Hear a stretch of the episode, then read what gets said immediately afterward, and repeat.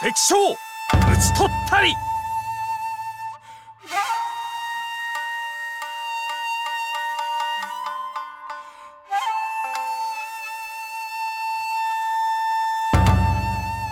举杯笑谈今古事，日本战国无双志。这里是你从未听过的全新版本啊！我们掌声欢迎一下水哥吴指导。我是四兄弟就来砍我的阿水了。 大家好，我是渣渣，不是，我是老吴，渣渣吴。今天我们是日本战国无双志第一期啊，我们起了名字叫乱世魔星。那这个魔星到底是谁呢？在讲他之前，我们先给大家聊一聊什么是日本战国。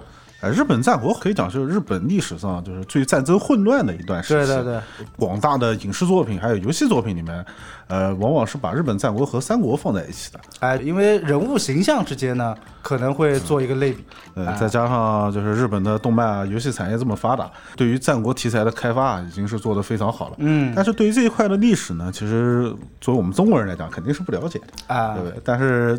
说实话，这个战国还是挺好玩的。我对日本战国其实还是蛮感兴趣的，但是我从来没有数过日本战国时期到底日本有多少个国家，只知道很多。多的是你不知道的事。它也不叫国家吧，就是日本在那个大化维新之后，它成为一个叫律令制的国家，就是根据日本的那个律令啊，它把整个日本分为了叫五畿七道啊，五畿七道，五畿七道一共六十八个国。这个畿和道是有点像韩国的怎么怎么京畿道、江南道对，差不多就那意思。然后就相当于中国古代的州，相当于现在的省。京都附近的五国，它叫五畿啊啊，然后其他地方它分为七道，你比如说那个。比较常听到的，比如说东海道。哎，我们常听到不是北海道吗？北海道在战国时候，它那个地方还不算是 有人的地方，是吗？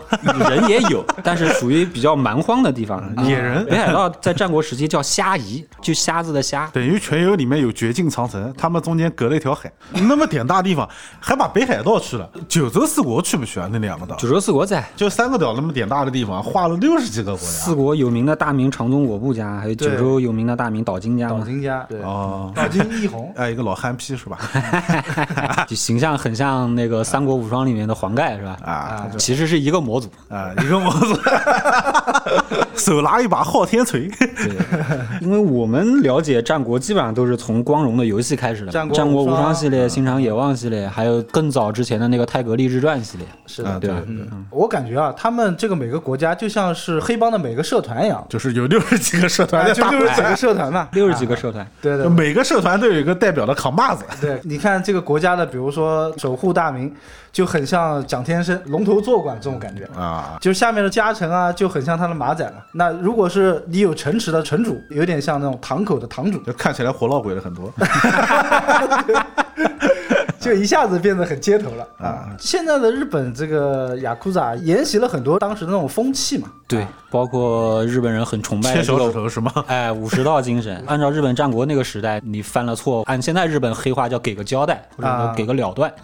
对吧？那个是要切腹的，但现在不切腹了，就切个小指头，小手指，哎，切个小指头，相对和平一点。嗯，包括很多影视作品，包括游戏里面那个日本黑道叫事务所嘛，事务所他那个办公室里面会挂各种那个书法作品，嗯，就有写那个叫人侠。啊，任侠，任侠，任侠就是侠义的意思，有点墨子精神，啊，就差不多侠义的意思。嗯，对，也是从那个战国时代沿袭下来的文化的一些。但是大侠不收保护费啊，收啊，收啊！你战国大名要跟农民收这个的。他们国家的收税嘛，你可以理解成就是收保护费啊，因为你收了钱要去打仗的嘛。对啊，啊，哎，讲到打仗的话，像日本战国打仗其实也很有意思。呃，会有这样的描述啊，说是叫村长械斗啊，但其实我觉得这个说法呢也不是很贴切，因为毕竟那个时候一个国就日本一个国嘛，他们的势力范围其实最起码能达到一个县长的级别，我觉得。调侃调侃，那差不多打个仗也就是几十个人互相群殴一下呗。因为他一个国里面还有好多个城嘛，然后每个城都有城主嘛，啊，城主后来就是网络上调侃，就相当于村长一样，然后几个城之间互相打架，就感觉像村长械斗，因为日本当时人口也比较少。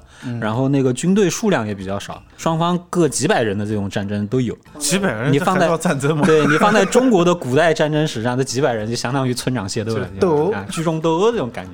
哎，日本战国史上规模最大的一场战争是什么？就是官员之战吗？呃，官员之战，然后大阪东下之阵，还有那个就是侵略朝鲜。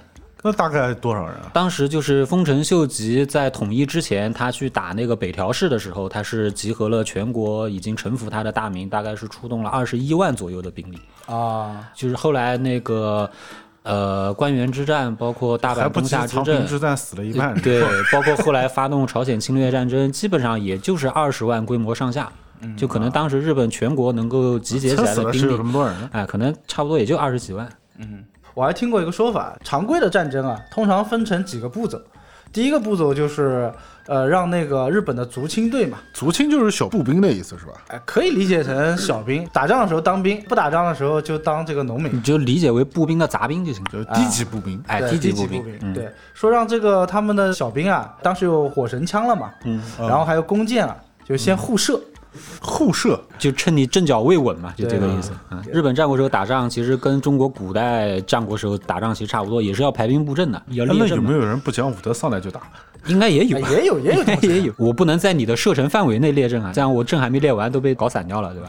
所以双方就是先互相射住阵脚，叫对，哎，那可以这样吧？就是我先假麻日鬼的射一箭轻的，嗯让他以为在我的射程范围之外。嗯，然后等他在那边排兵布阵的时候，我们就齐上阵。那肯定是工兵、弩兵齐射啊，应该叫就射一两支，那个叫冷箭，那个不叫射住阵脚了，那个就放冷箭，那个叫。但是你这个想法，我觉得还是挺超前的。但可能不太具有实操性。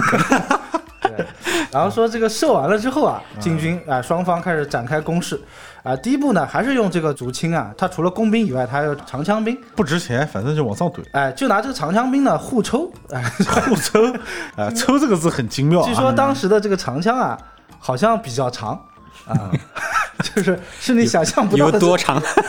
你确定你不是在开车吗？没有没有，就是长的可能三四米、四五米的都有这么长？哦，啊。那是比较长。哎，然后互抽，为什么要互抽呢？其实就是为了找他列阵的这个突破口。就比如说哪边抽的不行了，哎，说明这个地方 我们后面就可以进军突破了。那如何判定抽的不太行呢？你就你就看那边被抽倒了一片。呃，抽的哎不疼，那就是不行。啊，对，发现了突破口之后呢，哎，接下来就开始械斗了，开打。日本这个军团里面不是很多武士阶级嘛，对吧？那一旦开打之后呢，武士就会先报一下自己的名号。我乃常山赵子龙。哎，对对，他可能讲的还更详细一点。无奈常山赵子龙敌将报上姓名，要讲的很详细吗？我是赵云，来自常山，我二十三岁，至今未婚。理想对象是什么型的？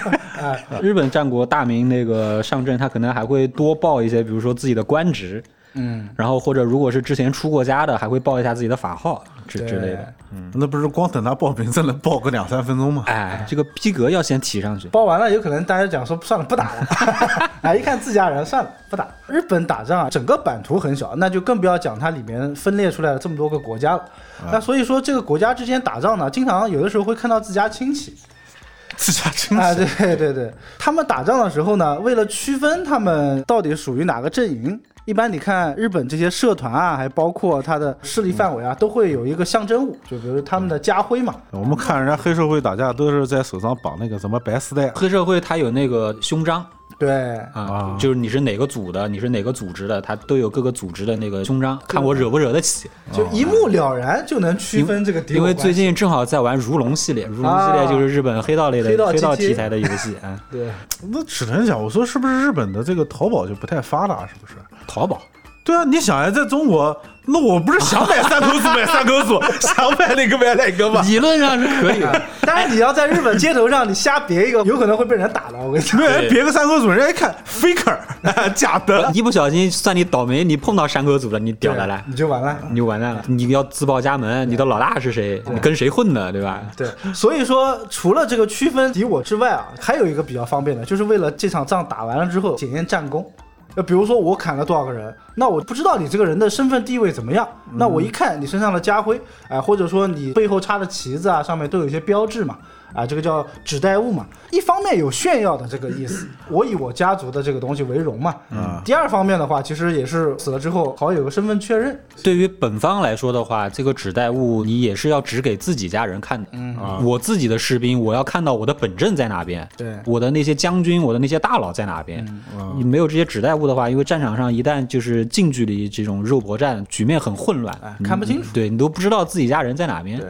嗯本身指挥的这些人，我自己我也要分辨我下面这些小弟们，这个其实也好理解哪部分是我中国古代的那些战争也都是有这些指代物的。对。这种行为比较傻嘛。你想，割须弃袍子嗯，抬头太明显了，不是好事，对不对？你可能不割须不弃袍，人家还认不出你。但曹操当时也没想到能被马超追到这么尴尬、这么囧，对吧？？当然，这个可能也是后世的一些就是艺术加工了。怎么讲呢？有利有弊吧，有利有弊。哎，那我们今天主题啊叫乱世魔星嘛，稍微熟悉一点这个日本战国历史的，应该知道我们讲的谁。普世认为就是战国第一人嘛，对一定是他，织田信长。就织田家的家徽是什么呢？叫织田木瓜纹。啊木瓜纹，它不是个花吗？是我记得好像是三瓣的樱花吧，就是五瓣，五瓣五瓣。织田信长老爸叫织田信秀啊，嗯，从他老大那边拜领来的一朵五瓣樱花，但这个樱花图案化之后呢，就很像一个木瓜的横截面，啊，所以叫织田木瓜纹。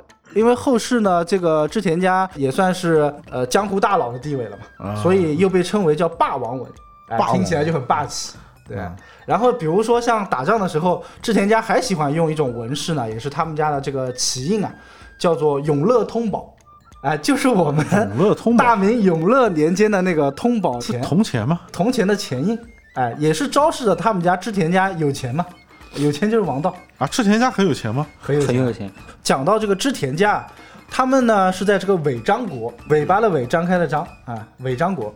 也不知道为什么有这么奇怪的地名，对吧？对，其实他们并不是这个国家的老大，他们这个国家的话事人呢叫斯波家，斯波呃，斯波呃不重要啊，不重要。啊对，你就这么理解，就是说织田信秀啊，也就是织田信长的老爸，啊，他当时是个什么地位呢？尾张如果画堂口的话，可以画成两个堂口，他们只是二分之一堂口的下面的马仔，还是马仔，还是马仔，还不是堂口的堂主。对嗯他们家所在的这个位置啊，相对是属于比较经济发达的这么一个城市吧。啊啊，也是经过这个织田信秀的努力呢，逐渐在他们这个堂口里面有了一定的威望，哎，慢慢的就把这个堂口给拿下来，打拼出来了，哎，啊打拼出来了。所以织田信秀当时也有个外号，叫做尾张之虎，啊，听起来还挺唬人的啊。啊，一般叫什么什么虎的都比较厉害，是吧？对对，其实日本呢，它是有一个说法，一个人给他的形容啊，比如说这个人叫鬼，叫什么什么鬼，哎，那这个人就是相当厉害。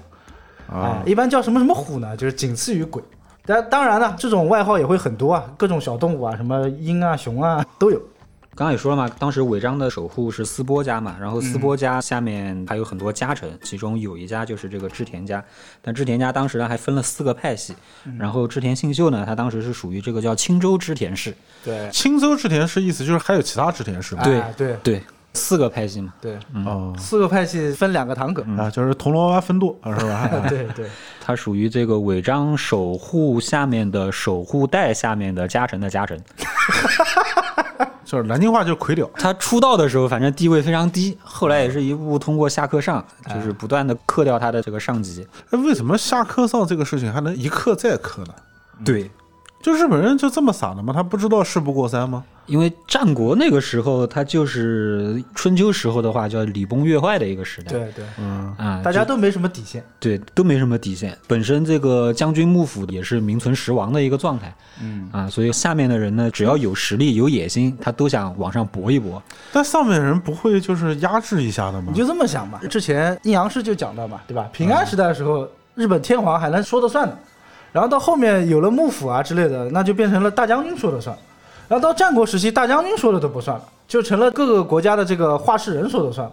然后话事人到后面就说了不算了，他的家臣又开始克他了，就等于原有的那个统治阶级的律令分崩离析了，就分崩离析了就没有统治力了哎，各种崩坏，经常会有什么子克父，哎，弟克兄，家臣克主公，啊 然后织田信秀他通过一步步的这个下克上，最后实际上是掌握了尾张国的一部分的政权嘛，混出头哎，了，混出头了。能算得上是一个堂口的堂主了吗？哎，能算二分之一堂口了。哎，所以当时织田信秀也是通过一系列的政治手腕和这个军事的行动，然后当时是夺取了纳古野城，然后他把他的这个居城就迁到了这个纳古野城。对，纳古野城就是今天的名古屋哦啊。战国时代，那古野和现在的这个名古屋在日语里面都是一样的发音，叫那波鸭。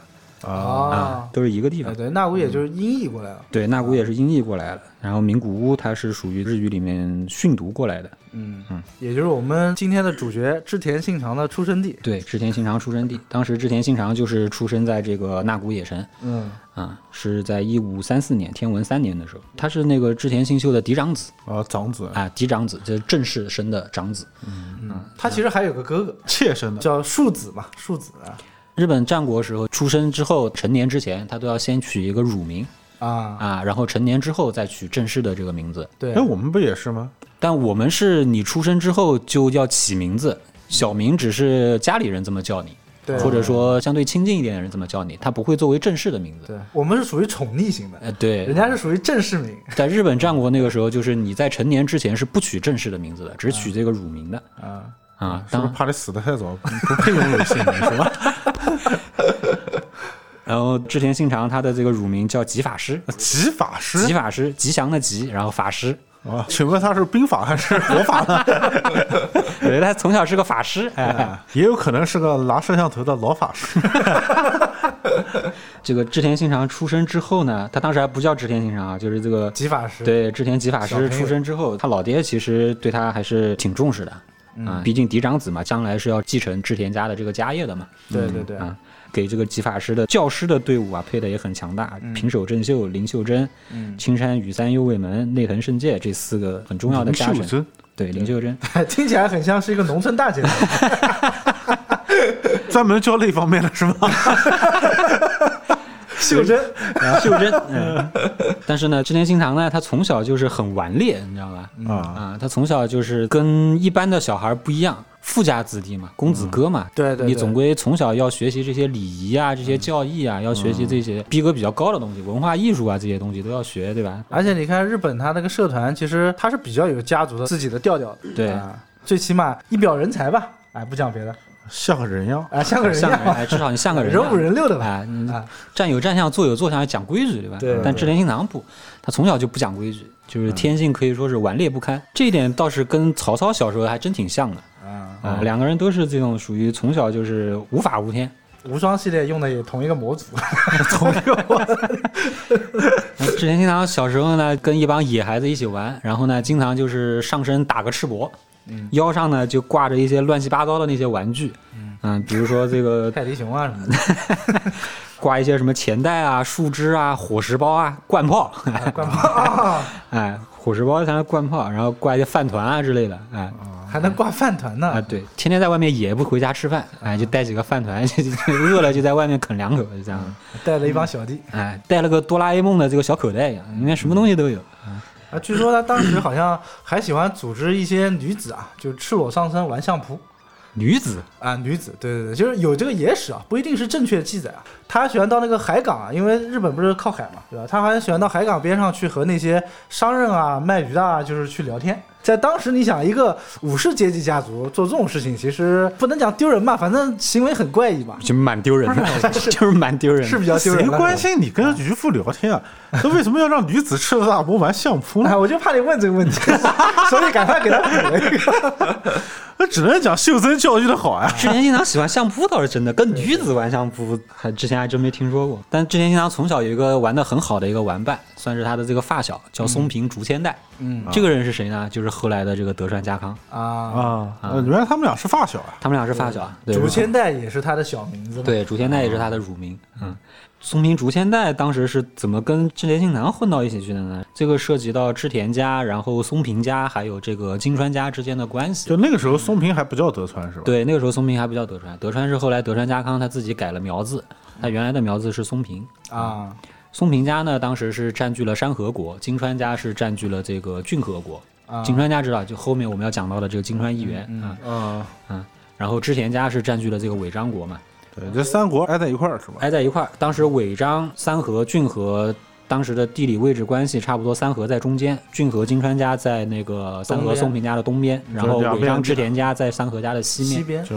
一人一边。哎，一人一边，然后三河松平家是夹在中间的，三河松平家呢是臣服于金川家的，嗯然后呢，这个金川议员呢就要求把这个就是松平主千代，嗯啊送到金川家这边来做人质，其实就是以这种人质的方式，哎，来巩固这种你臣服的关系。对，巩固他臣服的关系，哎，这样子我手上就有筹码了嘛。那就跟我们战国时候质子是一哎，个概念。其实就是质子其实一个意思，哎就是质子对对对，但是呢，当时负责护送松平竹千代的这个人叫户田康光，这个人他居然把松平竹间奈他就直接打劫给送到织田家去了，啊，不是送错了是吧？不是送错了，他就故意把这个人质劫走，送给织田家去了啊啊。所以德川家康他小时候是跟这个织田信长一起玩大的。对，所以这样子的话，其实他们违章就相当于有了这个筹码了。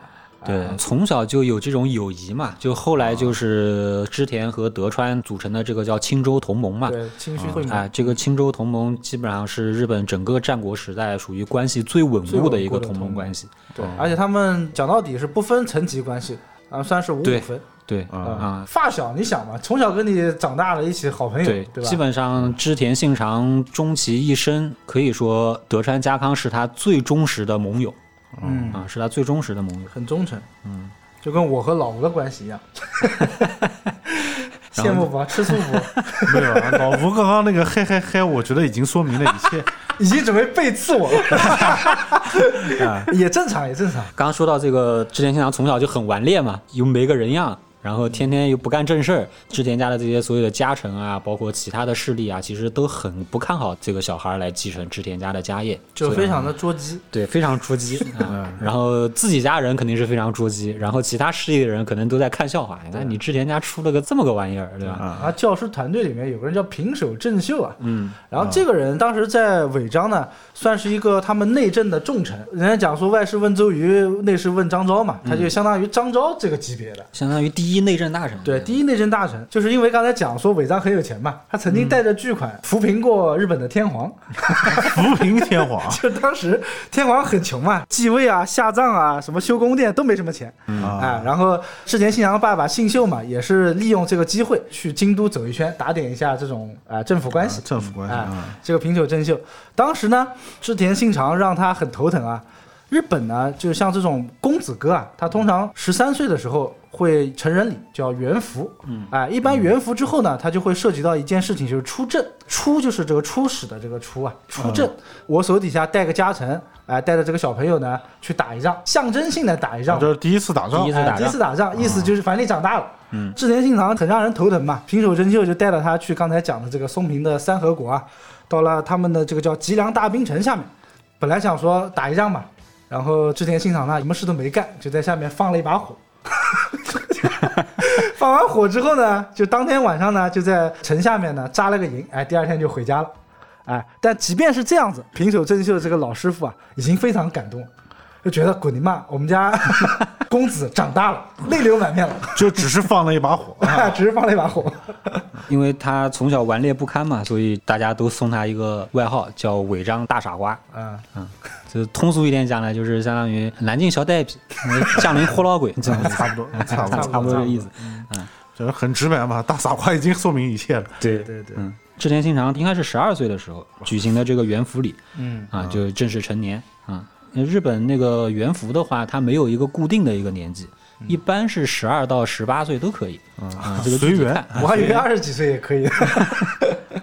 可能也有啊，但二十几岁可能年纪太大了一点，可能一般十八岁之前，十二到十八岁这个时候，然后元服之后他就正式取名叫这个织田信长，对，嗯，然后呢，那元服之后是不是还要就有粗赠也要有出 那个了吧？哎，你这个就问到点子上了。哎，对，对，你正常承认你之后是为了要赶快要结婚嘛是的，？是的，其实是有这个原因的。嗯，对这个就涉及到你很感兴趣的一个人物叫农机，对吧？啊，农机，嗯，农机啊，听起来就很哎啊农机为什么叫农机呢？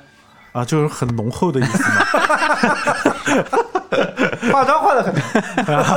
那倒不是，因为她是美浓国的扛把子斋藤道三的女儿，对，啊，所以叫所以叫农农基姬啊。美浓也是一个非常富裕的地是。民间称呼她叫农姬，历史上记载她的名字应该叫斋藤龟蝶，名字也很好听，回归的龟归，回归的归啊，不是那个龟啊，不是乌龟的龟啊，回归的归，回归的归，哎，蝴蝶的蝶，斋藤龟蝶，你名字还真蛮好听的。当时这个斋藤道三为什么要把女儿嫁给织田信长呢？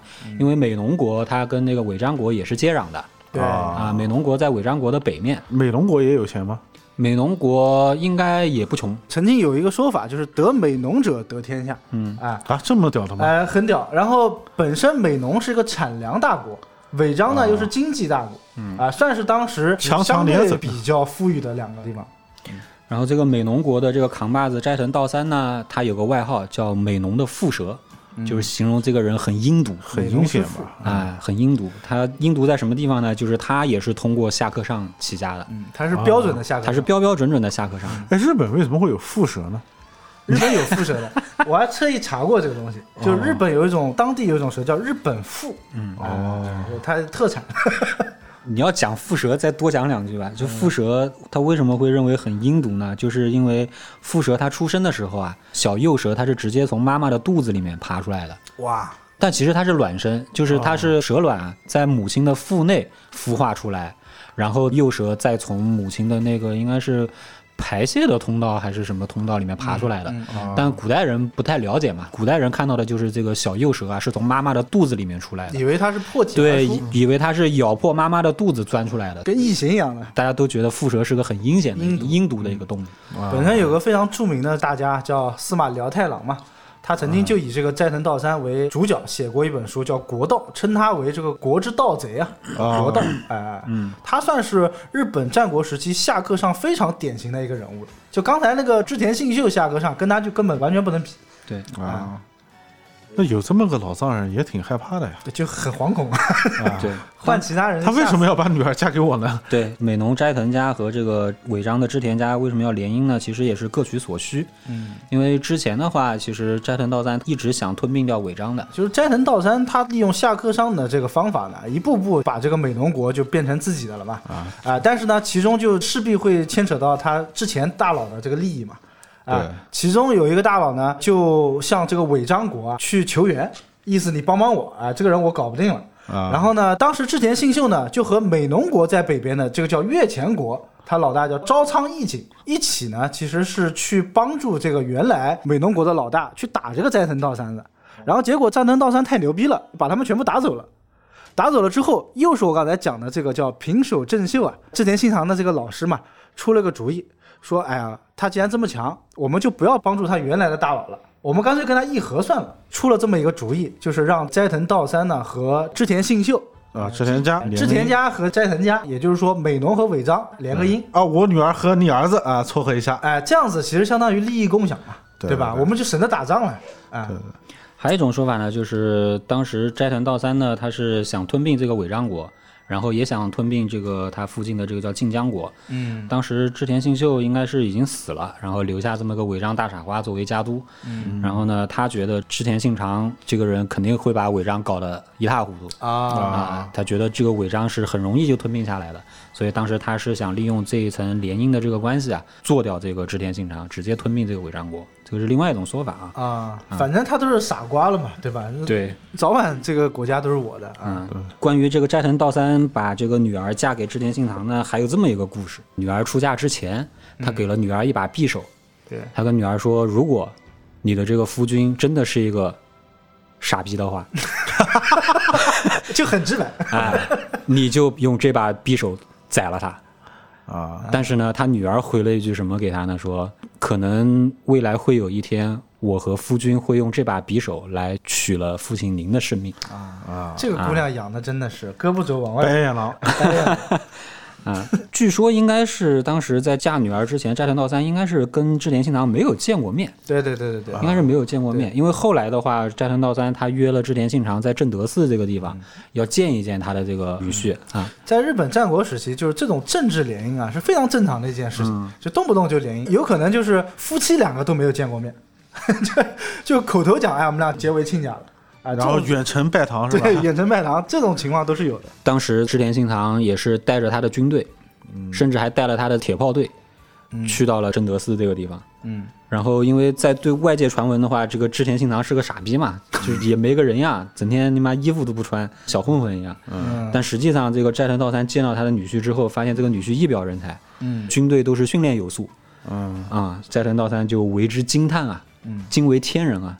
当时织田信长算是在日本战国长得为数不多比较帅的帅哥了。嗯，身高一米六六的大高个，身高一米六六的大真的，当然一米七在日本已经算是绝了，一米七已经顶天了，我跟你讲。那这个织田信长摆明就是扮猪吃老虎的一个好手呀。怎么说呢？织田信长他一生这个性格，他比较乖张吧。对对对，就他可能不认为我做的这些出格的事情是有多么过分的事情，就是性格使然。当然了，他还是拎得清的，并不是一个智力低下的人，他就是这个行为举止有点怪异，异于常人。不拘小节吧，其实。嗯，他应该就是属于这种比较随性、比较洒脱的人。那这样的人也具有很强烈的人格魅力啊。对比较特立独行，对，战国王小波，没那么文艺，没那么文艺。但比王小波帅的不是一点半点啊。对，战神道三发出了这么一句感叹，他说：“我的儿子今后要为我的女婿牵马。”他发出了这么一，句感叹，这个评价有点高啊。所以据说是在那个时候，就是儿子很生气，种下了仇恨的种子。对，哎，确实是。确实是这样的，也是据说吧，当时可能就是因为见完织田信长之后，斋藤道三他可能有意要把这个美浓国让给织田家了，嗯，据说是这样的。嗯，但是这一点的话，他的儿子肯定就很不爽啊。他的儿子叫斋藤义龙，斋藤义龙呢，他最后也是通过下课上就是反他老子了，反他老反他老子。做掉了斋藤道三。对对对，义龙在世的时候，织田信长从来没有从斋藤义龙的手上讨到过任何的便宜。嗯，啊。啊，，美浓和尾张两家一直在打，但是织田信长就是一直打不过这个斋藤义龙对。哦啊，哎，这个人这么狠吗？对，他叫翼龙嘛，听起来就很不好惹，一看就是黑道大哥，名字带龙的都是很牛逼的都，很牛逼的人。讲说这个斋藤道三啊，被他儿子斋藤义龙追着打的时候啊，他其实在弥留之际啊，给龟蝶写过一份遗书，叫《让国状》嘛。嗯然后这东西呢，就是无从考证啊。他大概意思是讲什么呢？就是说美浓，我就给你织田信长了，但是问题是呢，你他妈要带兵来救我。但是呢，这个织田信长甚至都没有进得去美浓啊，就一直被拦在外面。道三也是被他儿子呢就这样给干掉了，对啊，就很遗憾。对啊，当时织田信长是派了援军的，但是还没抵达战场，嗯斋藤道三已经被他儿子给做掉了。对，蝮蛇不行呀，哎，就蝮蛇算计了一辈子，最后被自己儿子算计了嘛。也是该有此报吧。嗯，但斋藤一龙活的时间不长，嗯就是很年轻的时候就死掉了。然后继承哦斋藤家家督的这个叫织田龙兴啊，啊这个人就很不行。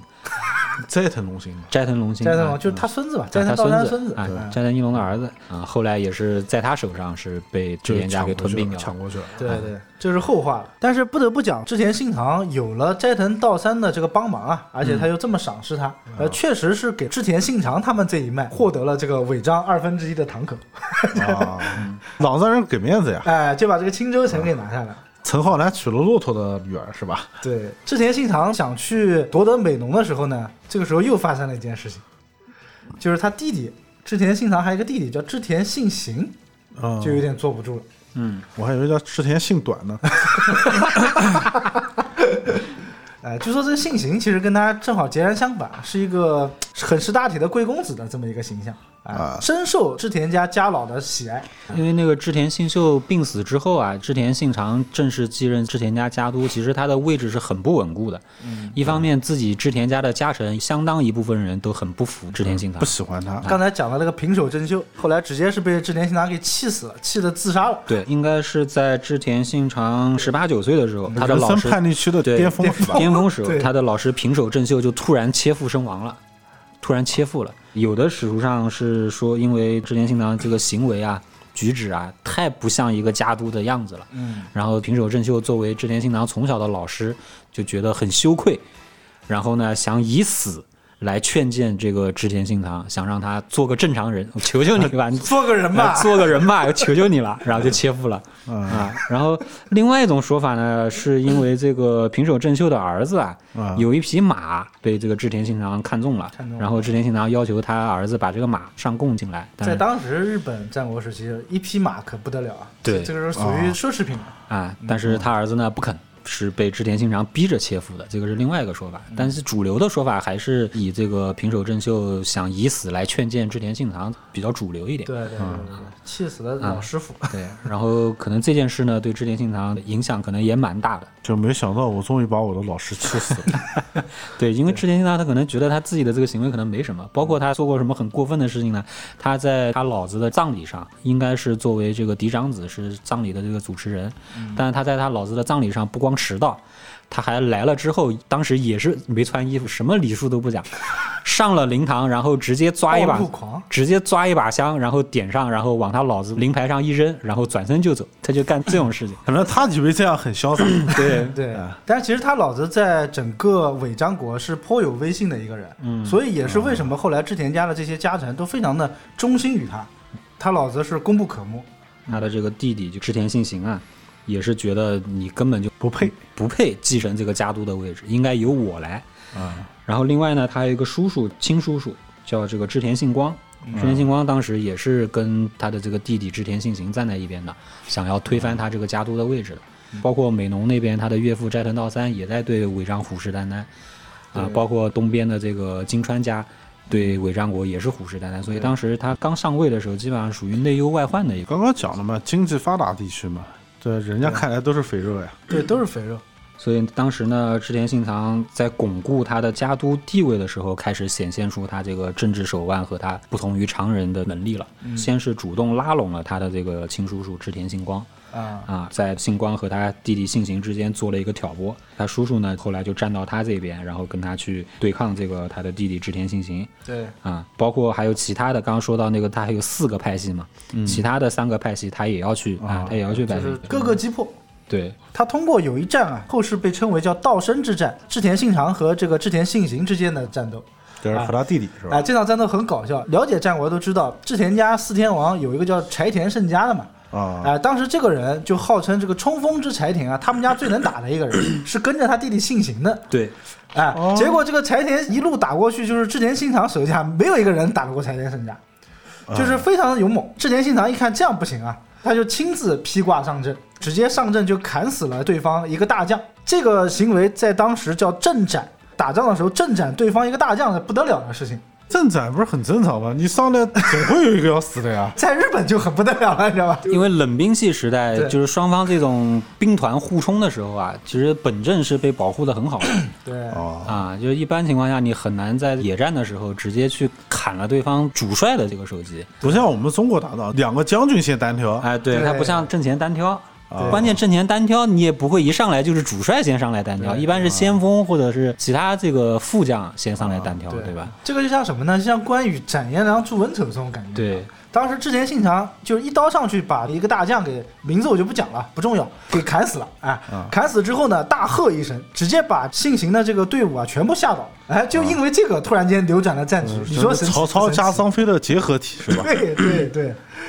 道生一战呢，他是率领了七百个人和织田信行一千七百个人进行了 PK，最后是大胜，斩首了对方四百五十个人，相当了不起了。其实已经对，其实也就是这一场道生之战之后呢，信行势力啊就彻底被这个织田信长给排污掉了，啊，排污掉，排到下水道去了。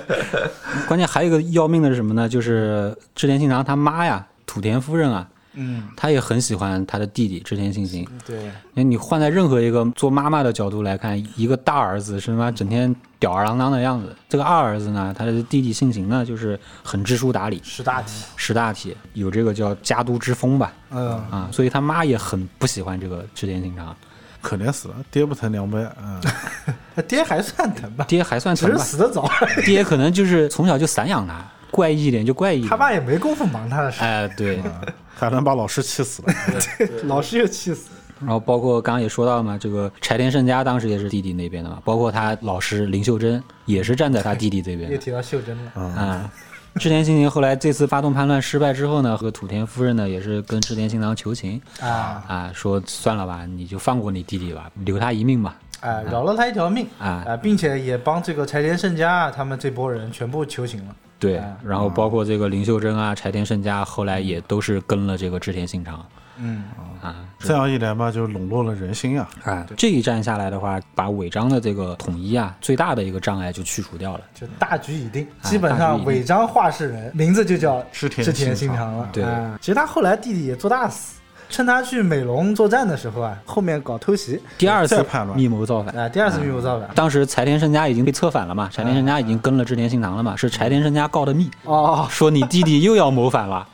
然后这一次织田信长没有饶过他弟弟，想不到他这个浓眉大眼的也能干出这种事情来。对，呃，柴田胜家把织田信长卖了，后来是织田信长装病把织田信长骗到了青州城，然后瞒着他妈一刀把织田信长给砍了。统一了尾张之后，还不算是织田信长的第一桶金嘛。真正的第一桶金，哎，即将到来。哎，即将到来，你是要讲谐音梗了吗？不得不提的这个统辖间之战，对吧？哎第一桶，哎，那个时候美浓已经吞并了吗？美浓还没有呢。美浓还没有哎，那个时候美美浓还没有浓还没有呢，他只是先统一了尾张。他当时统一了尾张，其实前前后后用了十年的时间。其实服他的人呢并不多，啊，并不多。后来慢慢消灭一个势力，然后拉拢一派人，消灭一个势力，拉拢一派人，这样慢慢的把违章统一起来。对，只能说刚拿下这个盘口吧。象征性的，我现在是这边的老大了。嗯哎，然后呢，这个金川家和织田家算是有这个夙愿，嗯，哦，就是在他老爸织田信秀的那个时候，就跟金川家打得不可开交。嗯，这中间不是还隔了一个三河隔了个三河，当时三河的松平家是臣服于金川家的嘛，啊啊，所以相当于就是金川家经常拿这个三河的松平家作为这个桥头堡，不断的去骚扰这个尾张国，就一直想吞并这个尾张国。当时是个什么情况呢？其实尾张刚才讲的三河，还有骏河，之前讲的啊，就是金川家的这几个，它都是叫东海道的这个范畴之内。嗯，啊，就包括我们后世比较闻名的，像这个甲斐之虎啊，武田信玄，这个啊甲斐国和这个相魔之狮啊，相魔国的狮子，北条氏康的这个相魔国，都是属于叫东海道这个范畴。当时感觉这个地方很凶险呀，很凶险，相当凶险。每个人都很牛逼吧？对然后这个金川议员呢，是里面应该算是最牛逼的一个。他还比武田信玄和北条时康都牛逼吗？对，因为他一个人，他当时势力范围应该是他统领了三个个国家，他统领了那个叫远江、远江骏骏河和刚才松平家康的这个三三河现在都是他的这个麾下了。对啊，所以他有个外号嘛。东海道第一宫曲。对，哎，这个宫曲到底是什么意思？宫曲是这样的，就是日本古代的这个武士啊，他在出席一些仪式或者一些大型的活动的时候呢，武士才能拿着那个弓，啊，弓弓箭的弓箭的弓，对，只有武士才有这个资格拿着弓。哎，但武士一般不都是腰里面别两把刀吗？啊，对，别刀是那个武士的标配嘛，啊但是就是在一些正式场合的一些活动和仪式的时候，就是因为拿弓才是最装逼的。对，拿弓才是最牛逼的武士。这个刀是最基本的所以当时就是以这个弓啊，相当于比较牛逼的武士的一个代称啊。哦，啊。然后呢，弓曲呢，它属于是这个，就是说他射箭很厉害还是什么？呃，也不是射箭很厉害吧，射箭厉害是肯定的。我觉得字面意思应该是射箭厉害啊、但引申出来的话，并不是说他是东海道第一武士的这个概念，他是东海道第一武家的概念。金川家世代都是名门，名门望族。啊名门望族，他不是以这种下课上的形式获得的守护大名的这个身份，对。他就世代都是守护大名。宗师，，对，属于是这种天皇和将军幕府册封的名正言顺的当地的这个守护。首先他这个金川议员这个义字啊，就非常的不得了，能叫这个义字的都不是凡人。他的义是将军赐的名，啊。哦，因为将军叫什么什么义什么嘛，足利义嘛。哎，足利义辉、足利义因昭都叫义嘛。哦，对就是要避这个名讳，所以不能取这个字是吧？一般人你不配用这个字。对啊，一般是要将军赐你这个字，你才能用，这个属于莫大的荣耀。对，其实，在当时是卖出去的。啊，花钱买的哎，对，的？花钱买花钱，花钱买，对，可以理解为相当于三国时期的袁绍那个地位哎，，四世三公，三公，对，对相当于那个地位，对对对属于是根正苗红、名正言顺的当地的守护大名，相当厉害了。啊，所以基本上他的这个势力和他的这个宗族背景。跟织田啊、斋藤啊这些起家算是宵小之辈，跟他们是不能同日而语。对，甚至比武田可能还要更对比武田还牛逼。嗯。当时金川家呢，他跟甲斐国的武田家，还有相模国的北条家也是接壤的。啊，相模在金川家东边，武田在金川家北边。嗯，啊，他们当时是组成了一个叫甲郡相同盟。对，啊，就当时这个东海道最牛逼的三个大名，人，最牛逼的三个人同盟，这个地方都不能去，我跟你讲，去了就是死。对，去了就是死。所以当时也是他们出于各自的这个利益吧，北条家他是想往北边去拓展领土，武田家呢他是一直跟那个越中和越后的长尾和上山家一直打得不可开交嘛然后这个金川家他一直是想西来吞并三河、尾张和这个美浓嘛，啊，所以当时也是各取所需，他们组成了这个甲军相同盟。其实他们互相之间也是儿女亲家。呃，金川议员既是武田信玄的姐夫，他们两个人之间也是儿女亲家。然后北条家和这个金川家呢也是儿女亲家，对所以他这个同盟非常的铁。对，互为儿女亲家。然后呢，当时这个金川家呢还有一个很牛逼的一个人物叫太原雪斋对对对，啊，这个可以说是金川家的第一军师。嗯，啊，金川家从骏河一国扩展到远江三河、骏河三国啊，基本上这个太原雪斋是功不可没。你听他这个名字就很屌，雪斋下雪的雪，哎斋就是那个斋藤的那个斋嘛，雪斋嗯啊，就是他的道号了。嗯，其实这个金川家的这个军事实力啊，包括政治上的声望啊，都是远远高于这个尾张织田家的是的，对啊。此为背景。织田信长统一尾张之后，他还专门去京都觐见了这个当时的幕府将军，叫足利义辉。啊，然后因为当时那个幕府已经是日落西山了，各地的大名没有人屌都他了，吃不起。难道饭都吃不起。也是想去买字的？啊，然后将军非常的感动，说：“哇靠，他妈好几年没有人鸟我了，突然来了这么个土财主来看我，还给我送钱。以前都是吃儿童套餐，突然间能吃到全家桶了。哎，对，非常非常感动。然后织田信长从将军幕府那边呢讨得了这个尾张守护带的官封的这么一个职位。还不是守护，只是守护哎，只是守护带，他只是代替斯波加来守护尾张这个地方。对，反正斯波加也被他干歇了。斯波加当时已经是名存实亡了，相当于啊，真正的这个尾张的这个政权其实已经不在斯波加手上了啊，只不过在名义上这个尾张守护还是斯波加，对对对但实际上早就落到织田家了。嗯，所以相当于织田信长从将军幕府那边讨得了官方的册封，嗯。然后当时其实，在他老子织田信秀那个时候，就跟金川家一直打得不可开交。当时他们跟金川家争夺三河这个地盘嘛，嗯，然后在小豆坂这个地方打过两次大规模的核战，对双方各胜一场。当时金川家和这个织田家这个军事实力对比大概是什么样呢？就是那个日本战国时候，他那个粮食的收成啊，叫做石膏，嗯，叫做石膏啊。尾张织田家的石膏呢，是差不多在十四五万担左右。嗯，计算的话，一万弹可以招募大概三百个士兵，整个尾张国可能能募集的兵力也就到四五千人。金川家掌握三国嘛，然后他的石膏有六七十万弹，啊，所以他当时整个征集的军队差不多是在三万左右。对，啊，也就是说整个军力对比是五千对三万，是这样一个军事实力的相当悬殊了。相当悬殊。嗯，嗯，尾张北边其实基本上都是金川的势力了，要么就跟他同盟的，要不就是本身就属于他自己的，嗯。啊，他就开始平推了呀，相当于对，啊，其实有好几种说法，一种说经过考证之后说，当时金川征集的这个兵力大概是两万五千人，嗯，相当于倾巢而出了。刚刚我们算过嘛，他最多也也就募集个三万的对。兵，他当时发动了两万五千人的兵力，想来攻略尾张国。啊，然后另外一种说法呢是《信长公记》里面，《信长公记》是日本可信度比较高的一个历史。对对，呃，《信长公记》里面他说的这个，当时金川家是募集了五万兵人，五万兵，然后来攻打这个尾张国。至于说金川为什么倾巢而出要过来打尾张呢？之前主流的说法是说金川议员要为了上洛，嗯，这个地方就要解释一下上洛解释一下是什么上洛啊。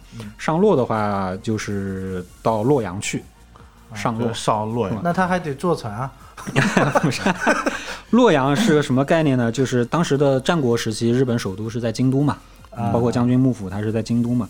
京都当时就是仿照唐朝的长安建的城对，啊。长安当时是一条朱雀大街从南到北延伸嘛，把整个皇城隔成东西两部分嘛。京都分为左京和右京，左京称为洛阳，右京称为长安。啊，哦，这么贪心的，对，他就直接以中国的洛阳和长安为左边北京，右。边上海，我靠，感觉不是一个大型的世界之窗吗？后来呢，因为这个右京长安啊，地势比较低洼，然后又不太适合居住，慢慢的就荒废掉了，就人口基本上全部集中在左京、洛阳这块儿。啊，所以到后来到战国时代的话，其实右京、长安基本上已没有什么人居住了，所有的政治、文化、经济中心全部在左京、洛阳，所以当时到京都去就称为叫上洛。上洛，嗯，那他到京都干嘛的？到京都是这样子的，就是在战国那个时期啊，各地的大名他上洛主要是为了去控制幕府将军的政权。这么随意，对，就是这么随意。谁来都能控制我。啊，就是当时欢迎光临。这个幕府政权已经是属于叫名存实亡了，这一点就很像那个战国时代的周天子了啊，啊。就名义上我周天子还是天下共主，但是其实各地诸侯没有人鸟你了。对当时日本战国也是这个情况，名义上就是你们这些大名的这个册封啊，包括这些封地怎么划分啊，还是要通过我将军幕府来册封。但实际各个大名之间都是互相征伐，谁也不屌你。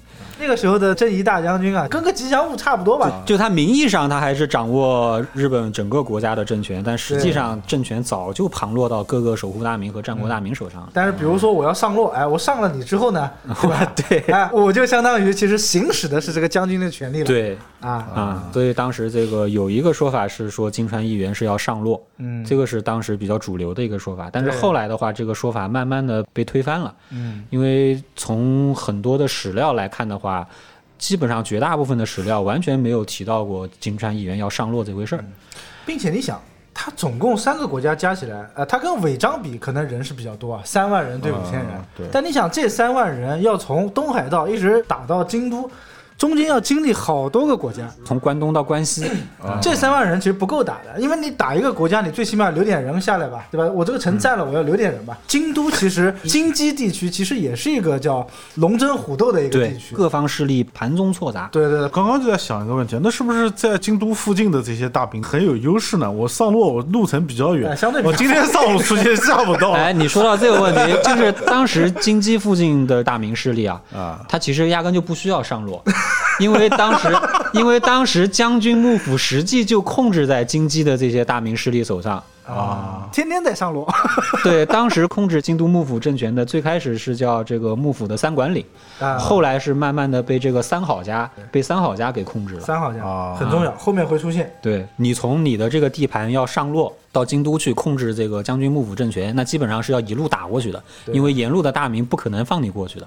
对，你想这三万人，感觉像是叶问上了那个什么楼是吧？哎，对，有点像这种感觉。对，一道一道关卡你要过的嘛。啊，现在普遍还是认为说金川议员倾巢而出，他实际上就是想一口气吞掉尾张国，灭掉织田家啊，啊，是这么一个目的。不管什么目的吧，反正他带着一大波人，雄赳赳气昂昂的大军就杀到这个违章的门口了。哎，啊，然后呢，当时的松平竹千代，就前面说到织田信长的这个发小德川家康，从织田家已经被送回这个金川家了。对他当时什么情况呢？就是吴指导也讲了，织田家和金川家不是经常打仗嘛，啊对吧？打了老输，输了之后呢，金川家就把这个刚才讲了，织田信长不是有个哥哥嘛，啊被金川家给俘虏了。啊，然后后来呢，这个信秀呢，织田信长的爸爸为了把这个人质给换回来，嗯，哎、就用他手上的这个竹签带啊，反正也不是我儿子嘛，对吧？我也不要了，我把我亲儿子换回来吧，嗯啊，就把这个竹签带给换到这个金川家里面去。啊啊，换回去之后呢，这个松平主千代当时也成年了，已经元服了。嗯，啊据说应该是金川议员亲自帮他做的这个元服礼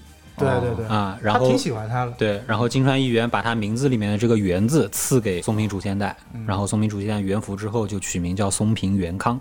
对，哎，据说刚才讲的这个金川家第一大军师太原雪斋啊，啊哎，曾经也辅导过这个松平家康，哎，松平元康哎，松平元元康，康哎，金川议员也是挟持了三河的松平家，嗯举三国之力来攻略尾张。松平元康就是打的这个头阵，哦，对作为先锋部队去打那。等于发小要兵戎相见了。对哎，跟发小兵戎相见了。就金川议员行军路线啊是这样的，他原来的计划呢是，反正三河已经是我的了，对吧？嗯，呃，就是松平家已经是我的了。那我呢，下一步就把尾张给打掉，轻轻松松的事情吧。打完尾张之后呢，我就去打美浓。打完美浓之后呢，再往北我就去打什么晋江啊。所以人家讲说，他这个路线呢，很像一条上落的这个路线，正好是一步一步是逼向这个京都的嘛。嗯。然后呢，打到尾张这边的时候呢，这个织田信长是脚跟没有站稳嘛，手底下有很多大臣就不服他，哎。然后其中有一个非常重要的这个战略要地啊，叫明海城。这个明海城的城主呢叫山口教纪，哎，不用记他的名字啊，就山口爸爸重要跟他的儿子山口儿子，这两个人呢就要叛变，你知道吧？就想叛变投靠这个金川家。这个事情呢被织田信长知道了之后呢，就跑到明海城去讨伐这个山口家，山口父子嘛。嗯，哎，呃，虽然是信长赢了，过程打得也比较混乱。但就埋下了这个祸根啊，就是说这个明海城随时随地都有可能发生叛乱，所以这个地方作为违章的战略要地呢，根基就很不稳。而且这个明海城为什么说它很重要？是因为这个明海城和尾张的主城叫青州城啊，相互之间的距离只有十八公里，也就是家门口呃，就就是家门口了。所以这个时候呢，织田信长他就做了一件事情，他就建了五个这个寨子，嗯，防御工事嘛，嗯，哎，最重要的两个呢，一个叫丸根寨，一个叫旧金寨，这两个寨子就放在明海城的前端，就相当于是为了抵挡这个金川大军的。金川义元的这个先锋啊，也就是松平竹千代，这个时候应该叫松平元康了啊，用很猛烈的攻势去打这两个寨子，基本上打的已经差不多了。啊，当时织田家防守旧金寨的是两个重臣，织田玄帆和范尾定宗；防守丸根寨的是织田家很牛逼的一个人物，叫佐久间慎重。啊，啊，这两个人在防守这两个寨，然后这两个寨呢加起来的总兵力一千人都不到，几百个人。就抵挡他几万人的攻击是吧？然后当时松平元康和金川家的另外一个大将叫朝比奈太朝，两个人各有两千人的部队，分别在进攻这两个寨子。嗯，然后呢，这个当时左久间慎重是分兵两路，他自己带了一支五百人的部队去进行这个突击作战，另外他派人去跑回青州城，就是当时织田信长的本城，跑回青州城去跟织田信长报告说，金川元当时的军事部署是留。松平元康和朝比奈两个军队去围这两个寨子，然后先锋头马可以哎，先锋围这两个寨子，然后其他人就绕。哎，金川议员的大军就绕过这两个寨子，直扑青州城而来。啊，当时是报告这么一个消息给织田信长。对，然后织田信长一听，然后开始跳起了一支叫敦盛舞，啊，跳舞了，对他开始跳舞了，果然思路比较清奇啊。他跳起了一支叫敦盛舞。这个敦盛舞是来源于日本的平安时代，元平合战的那个时期。本身织田家呢，就是自诩为这个元平合战的平氏的后人嘛，大家知道平清盛嘛，那个时候。啊。哎，平氏的后人，其中有一个非常著名的一个人物呢，叫平敦盛，嗯，翩翩公子啊，善吹横笛，关于这个平敦盛呢，有一个什么典故呢？就是说平原合战当中有一个很著名的战役叫伊之谷战役。这个时候，呃，源氏的这个源义经从伊之谷后面的悬崖峭壁上杀下来，奇袭了这个平家军。嗯，这场战相当于是平家的毁灭之战。毁灭战，对啊毁灭战算是个悲剧英雄，对，然后在这场战当中呢，会吹笛子的这个风雅将军平敦盛在单挑的时候阵亡了。啊，啊、后世为了纪念他，就创作了这么一创作了这么支舞，是吧？啊一支舞，啊，至于说当时织田信长为什么跳起了这支敦盛舞，就延伸出来了这样的一个解释，就是说当时织田信长已经决定要用奇袭战的方式去打金川议员了。对啊，你正面打不过呀，人家几万人，你才千把号人，啊刚正面肯定刚不过来。啊！对，然后当时呢，织田信长开始率领军队从青州城出发嘛，去会一会这个金川军了。嗯，但是呢，织田信长这个行军啊，走得非常非常慢，嗯，走得很慢，他几乎是一路走一路在等，因为他要募集军队。啊，他他在一路走一路在等这些募集的军队赶上来，你想他本身就五千个人，然后他自己手下亲兵八百个人左右，啊，啊，他好歹多带点人吧然，后他还到那个热田神社去做了祷告，感觉光光有奶一样不差，是吧？哎，对，就走得非常非常慢。对，其实这个事情是这样的，就是当得知金川元大军要到的时候呢，织田家的这些家臣啊就比较混乱，对就不知道该怎么办，大家就开会嘛。开会得出来唯一结论就是打不过，有一部分人觉得干脆我们就为了荣誉拼死算了啊有一部分人说，哎，就投降吧，对吧？对反正我们也无所谓。还能投降的吗？不是叫玉碎吗？就当时这个军事会议开的是很热闹，但是织田信长呢一言不发，对就跟没事人一样，在旁边就听你们吵啊。然后大家吵完之后呢，织田信长讲，哎，我来讲两句啊，散会啊，其实对，大家就大家都吵完之后，织田信长来了一句说：“啊、今天天色不早了，大家回去睡觉吧。” 这个军事会议就结束了。大家懵逼了。突然间他又跳起了蹲圣舞，然后完了之后呢，又跑到这个神社去祭拜，拜完了之后跟小弟们讲说，哎，我跟神商量过，神说我们这战一定能赢。小弟都懵逼了，你知道吗？啊，然后等于说他手下家臣啊，这些大将啊，基本上就是一脸黑线。啊，完全摸不清楚他的套路，我确实跟了个傻逼老大，差不多这种感觉。很后悔，但是也没有这办法。次真的要被坑了。对，嗯然后这个时候，那个织田信长得知金川议员已经进军到了统辖县这个地方，啊，关于统辖县这个地方的话，其实到现在也没有考证出来它具体在什么地方，就跟赤壁一样，对，有好几个地方都在争这个地方。当时是没有说这个统辖县这个说法的，其实就是一个小山丘、小山坡。统辖舰是后世可能根据它这个地形啊，给它取的这个名字。对，哎，又狭小像个桶一样嘛，可能哎大概是这个意思啊。啊是一个峡谷吧？嗯，啊，是一个峡谷。然后当时呢，金川议员到这个地方的时候已经是五月底了。五月底，当时那个违章的天气应该是比较炎热。当时金川议员进军到统辖舰这个地方之后呢，就开始原地休息。当时金川议员肯定也没想到说织田信长敢真那么虎啊，是吧？哎，真那么虎呢？过来跟我打！金川议员在统辖舰这个地方休息，然后当地的这些村民啊，还弹石湖江的去犒赏这个金川军。大佬来了啊，哎，大佬来了，赶紧端茶递水，送吃的送喝的，对吧？带我们走向新社会。这个时候，织田信长的这个高光时候来了。当时应该是午后的一两点钟的时候，应该是突然天降暴雨，整个峡谷很泥泞嘛，而且那个金川军当时是背风，就是迎面过来的就是雨水。雨水打的金川军这个眼睛都睁不开。正好跟他们的行军路线是相对的嘛，对。而且据说雨大到什么程度啊，可以把两三人合抱的这个大树给刮倒，暴风雨。哎，所以后来又称这个统辖舰合战叫风雨统辖舰嘛。嗯，当时织田信长，据说啊，据说应该是只率了十几个人还是几十个人的亲卫队。啊、这个可能就是据说了。啊。织田信长当时只带了几十个人的部队，然后呢只有六匹马，只有六个人骑马的一个几十人的，可能都称不为部队了。啊嗯，小股作战力量，啊，对，游击队，织田信长自己也是下马布战，对金川议员在统辖间的这个大军发动了奇袭。嗯我觉得这个说法呢，相对就比较细说一点了。对，我这边大概了解的呢，他可能也有个两千人吧，但是呢，金川议员可能当时的部队呢也没有几万人那么多。对，先头部队到这边了，对啊后面还有大部队在跟上。他大概可能也就五千个人，大概是五千对两千这么一个。反正人肯定是多的。对，哎他可能是先锋军加本阵统辖舰这个地方奇袭。对啊，所谓的织田信长的这个奇袭论嘛，有这么一个说法。他为了达到奇袭的效果，还把我们刚才之前讲的像什么身上背的那些旗子啊、重甲啊这些东西全部卸掉，全部卸掉，啊，就是为了轻便嘛，啊，啊，那怎么辨认自己人呢？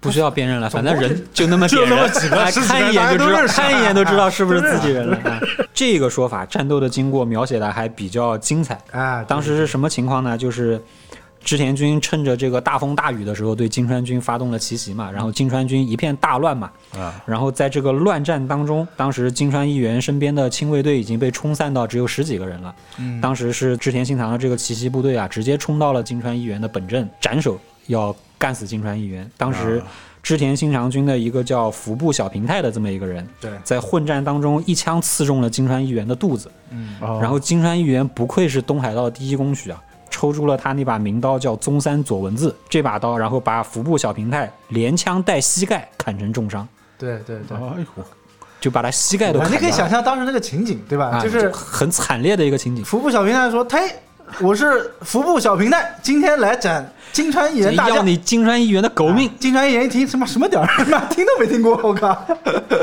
啊！小平太被砍成重伤，然后织田军的另外一个人叫毛利新介啊，这个人上去帮忙，然后一刀砍倒了金川议员，然后金川议员忍痛拽过这个毛利新介的手，就咬下了他的一根手指。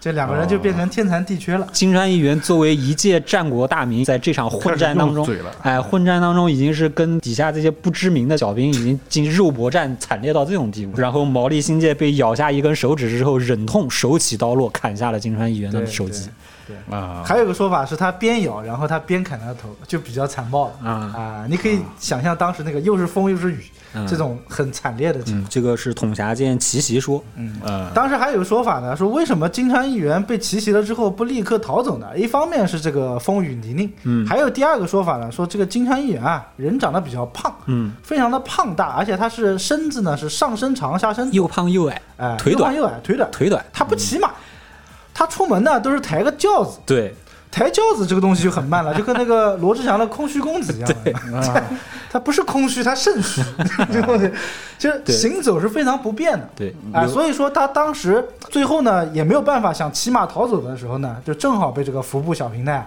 一枪给挑下来了。嗯啊、哦最后没有办法就被砍死了。嗯，啊，这属于比较就是大家通常的一种说法。哎，具有通说所以光荣的游戏里面，金川议员都没有什么好形象，是吧？对对，尤其是战国无双系列嘛，金川议员就是画的跟那个唱艺戏的一样跟艺术工作者一样，是吧？然后喜欢踢蹴鞠嘛，啊，对啊，因为当时京都文化的话，蹴鞠确实是属于比较高雅的运动。啊嗯，高档运动跟高尔夫差不多，现在。但你看那个《信长野望》里面，金川议员就完全不是这个金川啊，嗯，啊，所以战国无双其实把金川议员黑的蛮惨的，丑化了，啊，丑化他了。对，呃，这个是奇袭说，然后另外还有一种说法呢，就是说，其实当时织田信长他并不是发动的奇袭战，嗯，他就直接是以他的四五千的兵力跟这个金川议员对，你说正面硬刚的十个人、几百个人，你去冲击个这个大几千的这种部队，对你一个人得杀多少人？对，太假了。再泥泞也不至于加这么多但。是有一点是肯定的，就是织田信长他当时定下的这个战术啊，肯定就是斩首行动，啊，他肯定是只取本阵。对，只取本阵，只取金川议员。啊、他肯定是想以最小的代价去换取最大的利益。嗯嗯我是比较赞同一个说法是什么呢？就刚才讲说金川议员一路杀过来嘛，然后织田信长是有丸根和旧金寨两个寨子嘛。当时是什么一个情况呢？金山议员派松平元康呢去夺这个丸根和旧金两寨。当时织田信长呢，他的想法并不是说去打这个本阵的大军，他是想去打这个松平元康的这个前锋部队的。他想，你既然把我这两个寨子给打下来了，那你肯定是精疲力尽了嘛，敌疲我扰，趁势我再把这两个寨子收回来，顺便带你把这个前锋部队给解决掉。他是这么想的。嗯，然后呢，所以他就带了这个两千人啊。当时这个两个寨子后面有一个寨子叫中岛寨，他是在这个中岛寨这个地方呢扎营的。但这个时候呢，又发生了一个很突然的事件是什么呢？就是原来守护东边呢，他手下两个小弟啊，啊、名字就不报了，不重要啊。老大都过来上前线了嘛，那我要表现一下子。两个小弟不知道为什么就跑到东边去，可能路痴啊，什么情况，就往东边跑，正好是遇到了金川议员的另外一波前锋部队。金川议员想包饺子嘛，想包饺子，前行战术，对前行战术嘛，对。结果这两个小弟呢就被打败了，打败了之后他就逃回了刚才讲的这个中岛寨。啊哎、逃回中岛寨之后，织田信长一看，哎，为什么我东边也有部队？会不会是一个巧合呢？他就想说，我干脆把东边前行战术的这支部队呢先给灭掉。哪知道那是金川的主力部队对，然后正好这个时候主力部队还在统辖间，还在后面，本阵还在后面。这个时候是什么呢？正好下雨了。织田信长的这个军队，他是带着这个风雨来的，相当于是。啊，那那个金川议员是顶着风雨上的，那这个前锋部队很自然的就被打溃了嘛。打溃了之后，这个前锋部队也比较傻，他就往本阵的方向去跑，然后织田信长就一路追，一看我靠，被我捡到一个大肉，把 C 位卖前面了，对对吧？这一下子把最重要的这个位置给卖出去了，而且还是个残血的。然后这个时候，呃，织田信长就下令说：“我们不管其他的了，擒贼先擒王。”这一看吧，该交闪现交闪现，该开大开大。对对，各种 buff 都开起来了，你知道吗？然后就把这个金川议员给干掉了。我觉得这个可能相对从这个战争的偶然性也好，还是它的整个战略位置上来看的话，我比较偏向于相信这种可能性。嗯，嗯嗯，反正不管怎么说吧，反正这一战织田信长确实是命好。其实有很大的这个运气气成运气成分运气成分嗯，对。你说开玩笑，这几万人的部队，几万人打几千人，莫名其妙把你大将给一上来就斩了。对，而且他并不是做了有多么牛逼的什么战术部署啊之对对类的对对对，啊。我觉得他最重要的可能是临场的应变吧，对就是能时刻的抓住这个战机，对我，觉得你这个讲法就很有失偏颇，嗯运气也是实力的一部分。这个倒是。就是下雨很关键。对，其实还有一个说法，就是说为什么织田信长两千人能够把金川议员的这个万人大军给破掉呢？其实也是因为织田家的他自己带的这个两千人呢，已经算是织田信长最亲近的这个部队了。特战部队，哎、哎，特战部队就相互之间这个配合啊，包括忠诚度啊，各方面都比较高。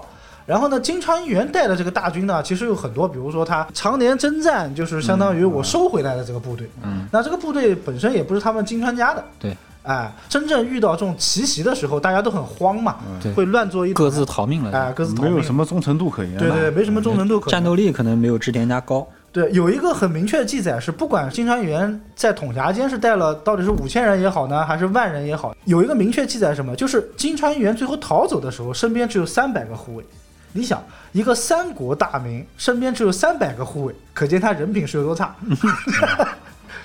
哎，你也不能这么说。你当时赤壁之战打完之后，曹操跑到华容道的时候，身边也没几个人。他是想讲曹操人品也不咋地，哎，反正这种大佬嘛，人品上都有一些缺陷的嘛。总之呢，这一战金川议员一战而死啊，啊，然后从此金川家也走向了没落。对，啊，号称东海道第一攻取，没想到这么容易就挂了。就被人攻取，其实呃然后留了他一个儿子。对，哎后来就立了他的儿子这个金川世真作为这个金川家的家督，但是这个人呢，却实在是不咋地。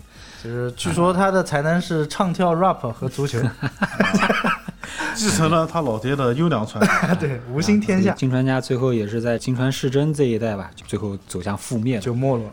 嗯，然后这个时候像什么武田信玄啦、北条家啦，就是趁这个时机，哎，该把他家吞并的吞并对，瓜分的瓜分瓜分这个哎瓜分的瓜分，呃都很现实，都很现实。自古这个孤儿寡母肯定是被人欺负的。对对对对对，这一战之后呢，这个松平元康嗯他也是从这个金川家独立了出来对，也经历了一些波折吧。就是这个松平元康独立之后呢，这个金川世真干了一件什么事？他把之前松平家在金川家的所有的这些人质啊，全部杀掉了，啊，全部杀掉了，哦然后就导致结下梁子了呀。对，就导致松平元康铁了心脱离金川家，然后去跟织田家联盟啊啊。然后当时被逼的，对，当时松平元康也是因为这件事情，他把这个元字去掉了，因为他元字不是来源于金川议员嘛，啊耻辱对他把这个元字丢掉不要了，改名叫松平家康啊，啊。哎，这个元康起的也很舔狗呀，就是哎，你你要健健康康的哟。哎，你这么理解，确实祝元老大身体健康是吧？对对对。松平家康的篇幅呢，我们会放到后面再讲哎。但为什么要提这个呢？就是因为这一战之后，松平家康和织田信长正式的结盟，缔结了这个叫青州同盟。对，好基友在一起啊，啊对。这个同盟是一直维持到织田信长死。嗯，啊。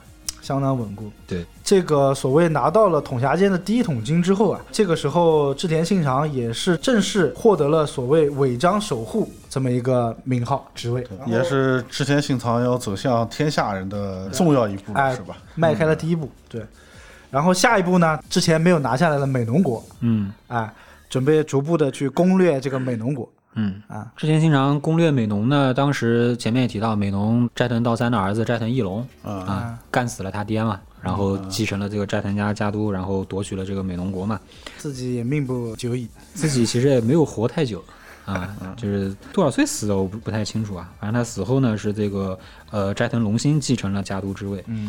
然后斋藤龙兴这个人呢是个草包嗯啊，估计岁数可能也不大。对，啊，就织田信长呢，也是利用这个机会嘛，斋藤龙兴这个第三代啊，这草包，嗯，他当时也是打着为岳父报仇的这个名号，哎，啊本身有这个所谓让国状嘛，刚才讲了，美浓他岳父就是想给他的嘛，拿回属于自己的东西。斋藤家手下有一个重臣叫竹中半兵卫重治。啊，就竹中半兵卫，玩过战国游戏的应该都知道。有日本孔明之称，对，有金孔明之称的这个竹中半兵卫，当时斋藤龙兴在担任家督这个期间啊，基本上就不理政事，沉溺于玩乐。然后他手下这些重臣呢就很看不过去，然后这个主中半兵卫呢就想教训他一下，就想给他提个醒，就从内部攻下了这个稻叶山城。当时稻叶山城是这个斋藤家的本城，你看他这个稻叶山城嘛，就一看他们家就是粮食比较充沛的嘛，啊，哎，稻子嘛，水稻，这件事情被吹嘘成是十六个人夺取稻叶山城，嗯，后来又把道叶山神又还给了斋藤龙兴，相当于是给他一个教训，就是教训他，炫个技。就是说我想弄你是分分钟的事情，哎，我想弄你分分钟的事情，请你自己心里有点逼数。请自重请，自重，哎啊，这件事情呢，让织田信长发现了斋藤家内部还是有很多这个不和睦、不团结的地方嘛。嗯，看穿了他的破绽，哎，用了十五个人，又把这个蹭过来了，通过一些拉拢啊、反间啊不、费一兵一卒拉架了一。些政治的手段吧最后是夺取了这个美浓国。违章的钱也有了，美浓的粮也有了，嗯，夺取美浓国之后呢，织田信长就把他的本城迁到了这个当时美浓国的本城稻叶山城。后来他把这个稻叶山城改名叫岐阜城，嗯，岐就是岐山的岐凤鸣岐山那个啊，岐他就是取的凤鸣岐山的这个典故啊，啊。从这个时候呢，要志在夺取天下了老子要一鸣惊人了，是吧？啊。织田信长把本城定在岐阜城之后啊，真正走上了他这个吞并天下的道路。嗯啊，他当时也是制定了一个战略目标，叫做天下布武。天下布武啊嗯也就是从这个时候开始，战国时期终于出现了一个以统一日本为战略目标的风云人物。对，战国大魔王织田信长。究竟什么是天下布武呢？下回分解。